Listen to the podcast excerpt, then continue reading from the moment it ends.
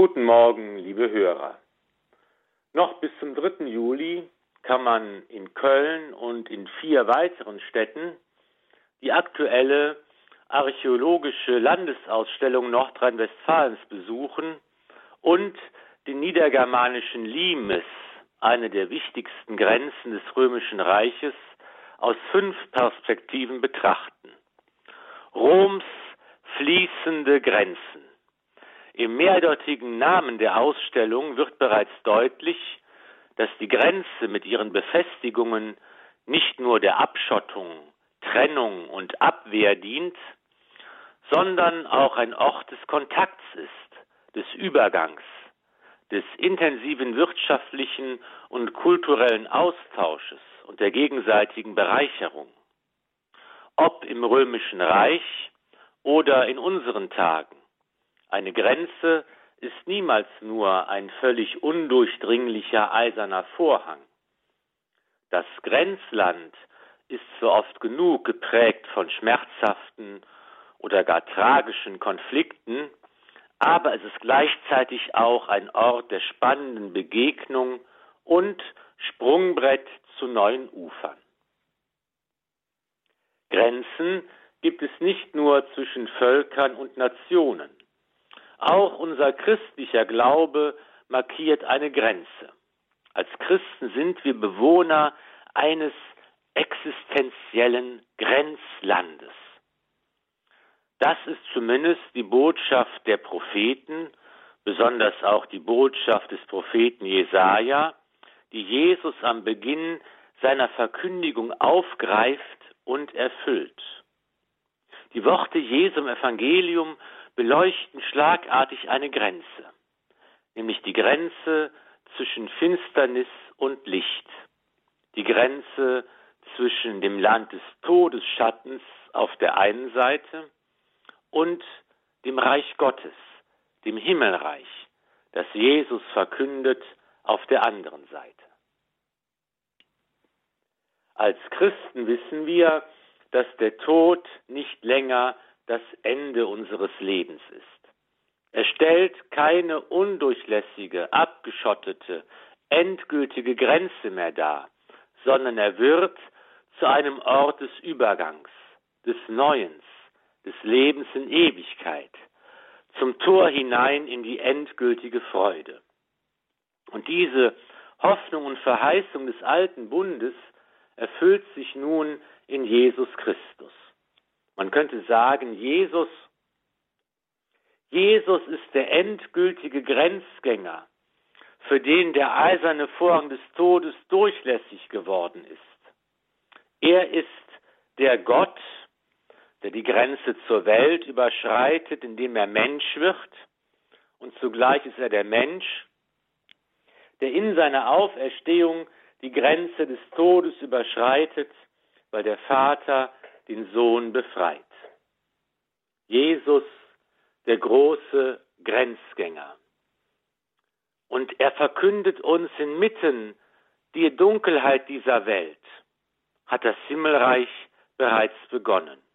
Das Reich Gottes ist schon hier, grenzüberschreitend, mitten in all den Reichen dieser Welt. Und wer ein Bürger dieses neuen Gottesreiches werden will, muss dem Ruf des Herrn folgen. Und der Ruf des Herrn lautet wie ein Kehrreim in allen Evangelien, kehrt um. Umkehr, Veränderung, Neuausrichtung des Lebens. Das meint nicht in erster Linie ein Bündel von Verhaltensmaßnahmen, von Regeln, Gesetzen, Verboten und Geboten, die es zu beachten gilt. Umkehr hat etwas mit Jesus selbst zu tun.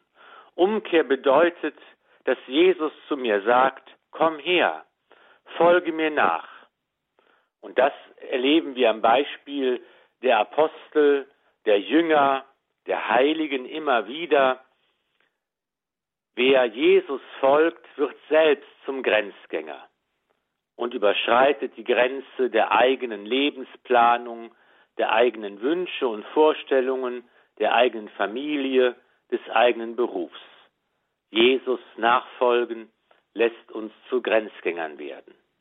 Dazu sind auch wir berufen, als Getaufte und Gefirmte, als seine Schwestern und Brüder. Und dabei machen wir die Erfahrung, als Bewohner dieses Grenzlandes zwischen Tod und Leben, Licht und Finsternis zwischen dem Reich dieser Welt und dem Reich Gottes, verläuft die Grenze oft mitten durch unser eigenes Leben. Wir wollen Jesus schon folgen, aber sind doch oft gefangen, beansprucht, gebraucht von Menschen und Dingen. Wir wollen hoffen und resignieren schnell. Wir wollen lieben und verlieren Gott und den Nächsten aus den Augen. Wir bekennen unseren Glauben und bitten gleichzeitig, Herr, hilf meinem Unglauben.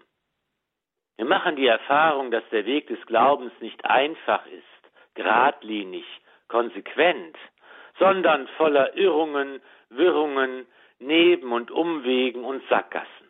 Es ist kompliziert.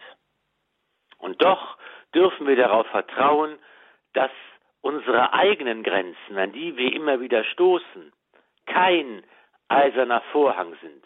Im Gegenteil, wie es Gertrud von Lefort einmal gesagt hat, die Grenzen des Menschen sind stets das Einbruchstor Gottes.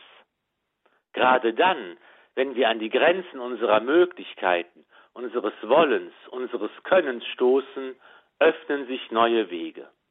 Hier begegnet uns Gott. Hier treffen wir mitten in der Dunkelheit auf den großen Grenzgänger des Lichtes, Jesus Christus. So wird das Grenzland unseres eigenen Lebens und Glaubens zu einem wunderbaren Ort der Begegnung, immer neu und spannend, und zu einem Sprungbrett zum Ufer der Ewigkeit. Es segne und behüte euch der allmächtige und gütige Gott, der Vater und der Sohn und der Heilige Geist. Amen. Gelobt sei Jesus Christus in Ewigkeit. Amen.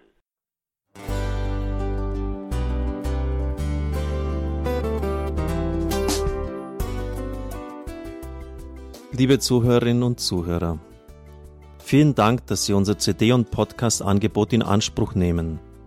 Wir freuen uns, dass unsere Sendungen auf diese Weise verbreitet werden. Dieser Dienst ist für Sie kostenlos. Für uns ist er allerdings mit einem nicht unerheblichen finanziellen Aufwand verbunden. Deshalb sind wir für jede Spende dankbar.